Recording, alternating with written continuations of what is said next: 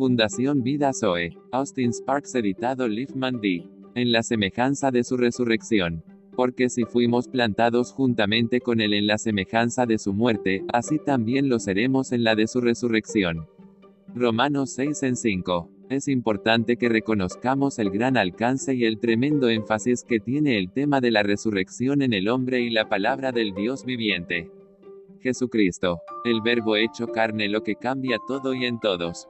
Como principio, es latente, de acuerdo con la medida de nuestra experiencia de esta vida disponible al hombre por Jesucristo y su Espíritu Santo llegamos a tener la revelación del Dios vivo, desde el principio hasta el final, vemos el propósito en la creación del hombre. Entonces dijo Dios, hagamos al hombre a nuestra imagen, conforme a nuestra semejanza. Génesis 1, 26. Y aquel verbo fue hecho carne, y habitó entre nosotros, y vimos su gloria, gloria como del unigénito del Padre, lleno de gracia y de verdad. Juan 1, 14. Ahora veamos que desde la caída todas las cosas que son de Dios tienen su nuevo comienzo y valor vital, en y por la resurrección inclusiva de Jesucristo de entre los muertos.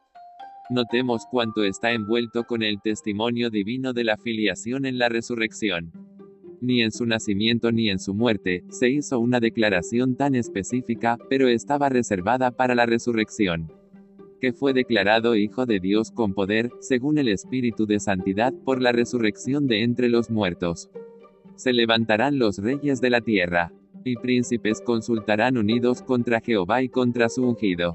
Este consejo se pone en acción hasta su límite máximo hasta hoy la rebelión contra que el Verbo se ha hecho carne y la existencia de la vida de resurrección disponible hoy a los hombres como primicias de ella, hasta la redención de sus cuerpos o resurrección plena.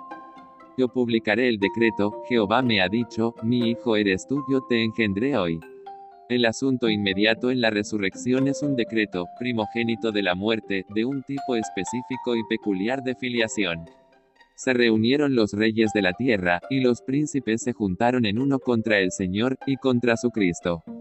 Porque verdaderamente se unieron en esta ciudad contra tu santo Hijo Jesús, a quien ungiste. Y ahora, Señor, mira sus amenazas, y concede a tus siervos que con todo denuedo hablen tu palabra, mientras extiendes tu mano para que se hagan sanidades y señales y prodigios mediante el nombre de tu santo Hijo Jesús. Cuando hubieron orado, el lugar en que estaban congregados tembló, y todos fueron llenos del Espíritu Santo, y hablaban con denuedo la palabra de Dios. Y la multitud de los que habían creído era de un corazón y un alma, y ninguno decía ser suyo propio nada de lo que poseía, sino que tenían todas las cosas en común.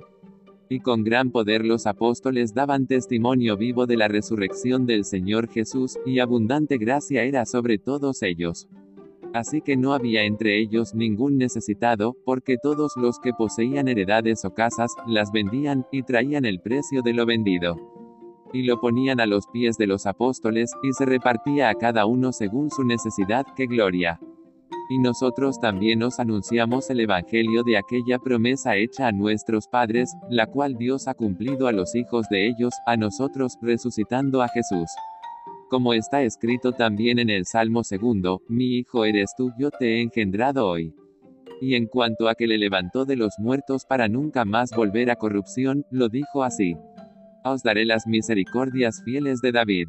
Porque por cuanto la muerte entró por un hombre, también por un hombre la resurrección de los muertos. Resumimos todo se relaciona claramente con la vida de resurrección. Y gloria por darnos esa semejanza de la resurrección, disponible a nosotros ahora, por estar dispuestos a la semejanza de su muerte, al negarnos día a día a nosotros mismos, por su Espíritu. Gloria al Padre Eterno. Gloria, gloria y más gloria. Amén.